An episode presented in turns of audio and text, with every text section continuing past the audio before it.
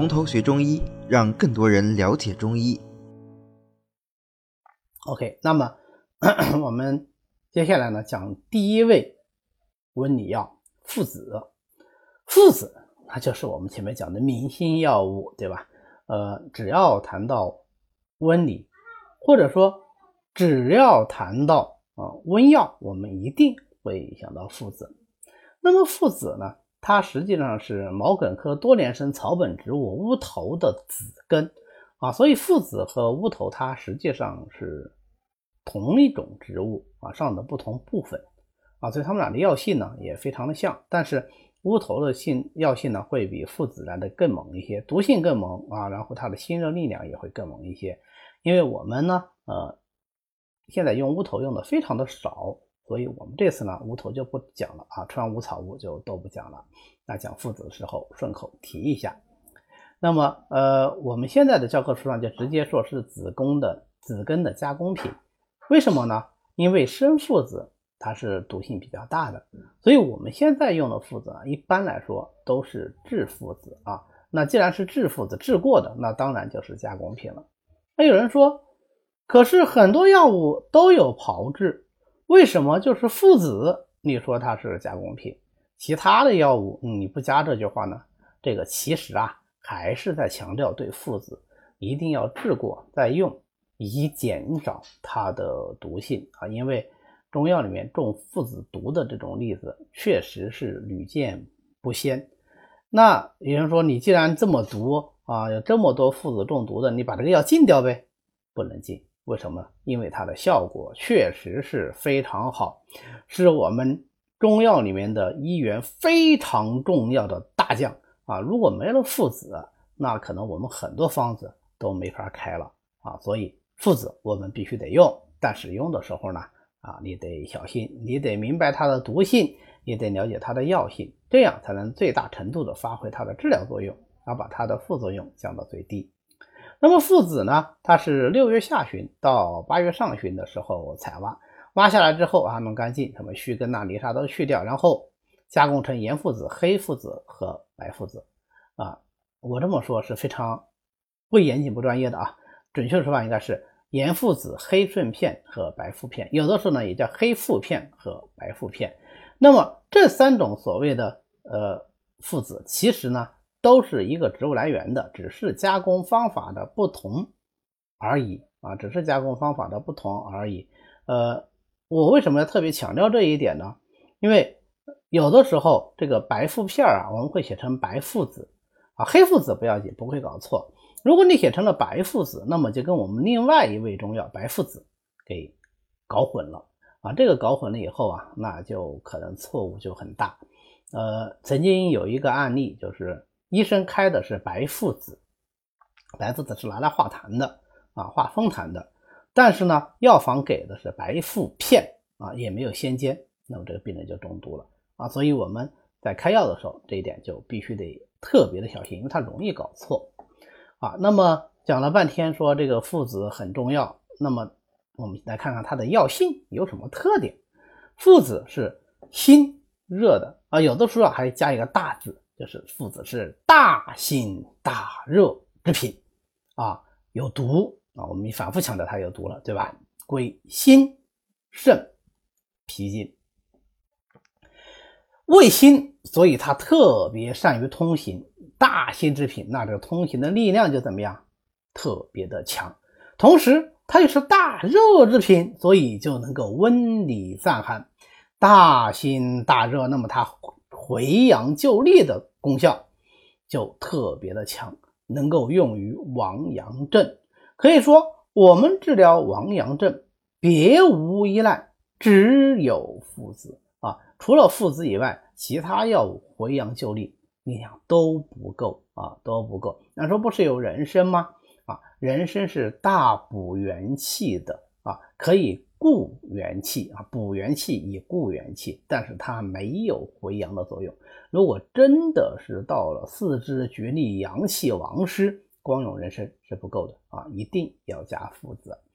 那么附子这个药呢，它为什么能回阳啊？它在上能够通心阳，在下能够补肾阳啊，所以它上通心阳以通脉，下补肾阳以益火啊，这就奠定了它回阳救利第一要的地位啊。我们任何时候只要看到王阳症，用附子一定没错啊。区别在哪里呢？区别在于我们真的很少用附子一味药来回阳救利啊。一般来说还是有配伍的。嗯，比如说它配上干姜。甘草，那就是著名的四逆汤啊。那么，为什么要配干姜、甘草呢？我们民间有句话叫做“附子无姜不热”啊。附子和干姜呢有相须为用的效果，它俩在一起啊，附子的温性更强，毒性更小。你看，那它回阳救逆的力量是不是就非常强了啊？所以。张仲景有姜附汤啊，干姜附子汤。哎，干姜附子汤力量不是已经很强了吗？为什么还要再加一个甘草呢？那是因为只用姜附两味药啊，它的力量虽然强，但是持续的时间呢也就相对短啊。虽然开放的时候非常的灿烂，但是转瞬即逝，对吧？我们希望它回阳救力的作用能够持久一点啊，阳气能够多回一点嘛，对不对？啊，这样急救的效果好一点。就加甘草，甘者缓也。加了炙甘草以后，一方面甘草本身能够补益中气，更重要的是什么？甘草就是干姜和附子的温阳作用趋于缓和。虽然力量不像单用姜附那么猛烈，但是胜在温和持久。那么它回阳救利的效果呢就更好。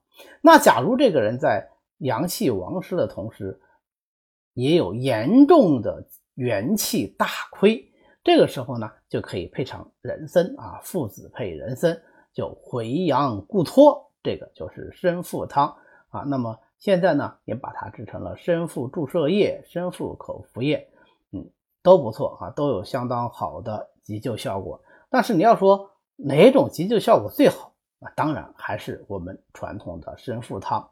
那有人说。呃，这样的话，我还要什么生附口服液呀？呃，什么生附注射液呀？有什么用呢？它们的存在意义在于方便啊，因为救命的时候是争分夺秒的，这个时候如果再来煎煮参附汤，很可能就是在耽搁时间。当然，实际上我们的流程如果顺畅的话，其实这个煎药也是很快的，但是再快。也快不过我们马上去把这个神附注射液挂上去，对吧？那个只需要几分钟的时间就可以实现啊。所以中药的剂型改革对于中药的发展来说，其实意义还是蛮大的。当然了，这些年大家也都知道发生了一系列所谓的中药注射液的问题。那我想这个问题本身肯定是存在的，但是它更多的还是一个技术问题，是可以解决的问题啊。这个大方向来说，我觉得。咱们还是应该鼓励啊，有新的剂型的研发啊，尤其是像生附汤这样的救命的药，那么它能够短时间内解决问题，那是极好的。附子除了能够回阳救利，我们平时用它，其实更多的是用它补火助阳的效果。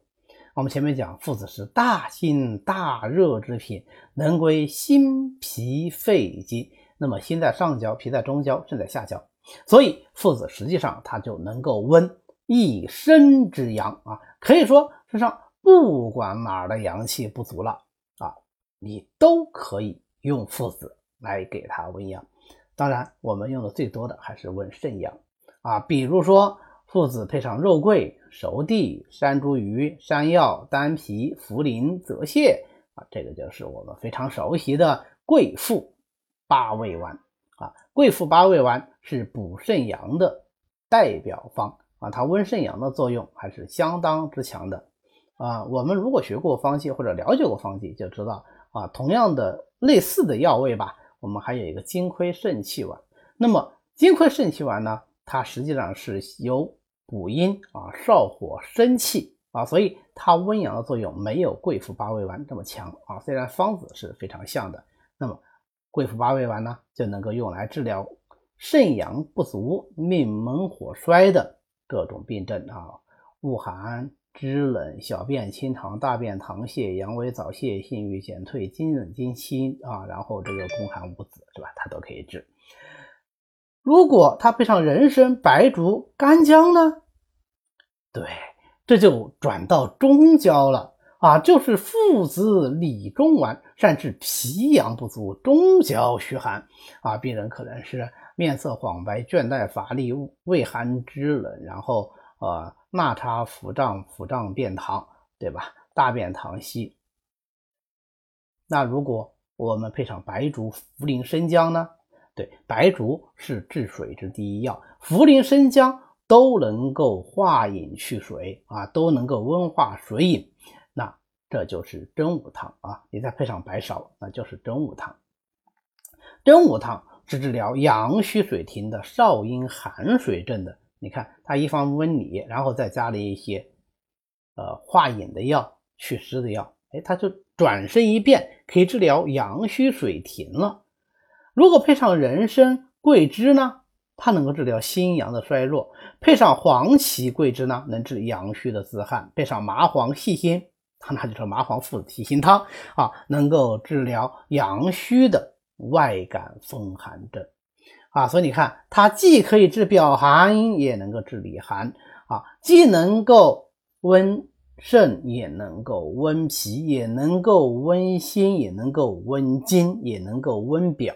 啊，所以它能温一身之阳，只是看你跟谁配伍而已啊。所以它被称为是补火助阳的第一药。但是我们用附子，如果只晓得它有温阳的作用，那就太屈才了啊。虽然我们现在往往都只是用它温阳的作用。但是其实它还有一个作用是非常好的，那就是它大辛大热之性决定了它通行的力量特别强，尤其就善于温经散寒以止痛。为什么呢？因为通行的力量强，它就能够通行经络；温性强，它就能温散经络寒邪。经络寒邪既去，那自然就不痛了嘛，对吧？我们学过《举痛论》啊，《内经》的《举痛论》就知道寒。是引起疼痛的最重要原因。经络之内或者经络之外有寒邪，最后引起了经络的不通畅，不通则痛，是引起疼痛的根本病机。那么附子的这个温经散寒止痛的作用，就能够用于寒湿痹痛。请注意啊，不仅仅是寒湿痹痛，就能够用于一切寒症引起的疼痛。那。具体到寒湿痹痛呢，哎，你可以配桂枝啊、白术啊、炙甘草啊，哎，这就是甘草附子汤啊，是专门用来治疗寒湿痹症的。哦，记得曾经有一次，那还是很久远的事情，我们搞知识竞赛，那个时候我还是个小萌新啊，呃，大学一年级，我看到师哥师姐们啊，都表现非常的出色，对，是一个中药知识竞赛啊，对各种中药的这个。记忆都非常的熟练，但是在回答一个问题的时候啊，我我记得那个选手回答附子的主要功效，他花了很多的精力讲他能够温一身之阳，能够回阳救力，但他没有说附子能够止痛，所以那一题他没有得分，他非常不服气啊，他提出异议啊，要求仲裁。那么现场有我们的中药专家啊教授在这里，教授说附子。温经散寒止痛的作用是它最重要的功效之一啊，所以这个功效漏掉是不合适的啊，因为是竞赛啊，漏了一个功效，那这整题就不得分啊。这件事给我留下非常深刻的印象，所以我上临床以后呢，我就特别记得附子止痛的作用啊，在很多时候碰到疼痛的病人就会用附子啊。如果是止痛的话，有的时候不见得一定用特别大的量啊，你。稍微引一下，它的效果就不错啊。当然，如果是真的是寒痹症，那你附子量也可以用到非常大啊，这个是没问题的。我说的非常大，也不是那种一百克、两百克啊，十五克就是蛮大的了。呃，我们现在流行一个风气，就是这个附子的用量啊，好像呃越大就越显得好像我们的水平比较高啊。这个我觉得其实是。没有必要的啊，这个我觉得其实是没有必要的。用药还是在解决问题的前提下，用药的量呃越少就越好。好，那么我们最后总结一下附子啊，附子的主要功效就是回阳救利、补火助阳。散寒止痛，附子的功效非常好记，你就记得它是一个大寒大热就可以了啊，甚至都不用记它的归经。为什么呢？因为它能温一身之阳。但是附子的使用却是一门大学问啊，需要我们在临床上反复的揣摩，需要我们对古代，尤其是张仲景的方子啊，反复的去揣摩、去思考。啊，OK，那么。附子使用的时候有什么注意事项呢？第一个，孕妇是忌用的，这个道理我前面已经讲过了啊。再加上它本身又有毒性，对吧？第二个，为了减少附子的毒性，入汤剂的时候，附子一定要先煎啊。这个不但要清楚明白的告诉病人，而且必须在你的处方上写清楚啊，因为有的时候也不是患者自己煎药。啊，那么如果煎煮的时间不够呢，就有可能毒性没有完全去，最后导致附子中毒。啊，曾经我有一个病人给他开的附子，其实他已经吃了蛮长时间的附子了。啊，结果有一次吃完药以后，他就给我打电话，他说我吃完药以后，我觉得整个嘴巴都是麻的。啊，这个是不是药有什么副作用？啊，他倒是不知道是附子的毒啊，他以为是因为刚刚换过方子，啊，他以为是这次方子里是不是加了什么比较猛烈的药？那我知道啊，他用了附子啊。我说你赶紧，这次煎的药不要要了，你重新煎啊！你附子有没有先煎？他说我有先煎。我说你先煎多久？他说我煎了三十分钟，因为煎时间来不及了。好，三十分钟不够啊，一定要煎到一个小时啊！我个人对病人讲煎药的话，都是至少五十分钟以上。那么还有一个问题呢，就是有些人说啊，呃，附子量越大，那么它这个煎煮时间就要越长。这个倒是没所谓，只要你放的水够多啊，能够把附子充分的浸透进去啊，那么你这个呃煎煮时间六十分钟就足够了啊，不存在说啊一百克附子就要煎两个小时，然后三百克附子就要呃煎三个小时、四个小时啊，没有这个说法，因为有的时候，尤其是啊我们规模生产的时候，对吧？比方说像我们学生在实验室里做实验，那可能就三百克附子、四百克附子一起煮，那药厂就更加不用说了，对吧？它也不需要说根据这个量一定去调整它的这个煎煮时间，因为一百分钟足以破坏附子里的无头碱啊，那么消除它的这个毒性。好，这个就是附子。好的，今天呢我们就讲到这里。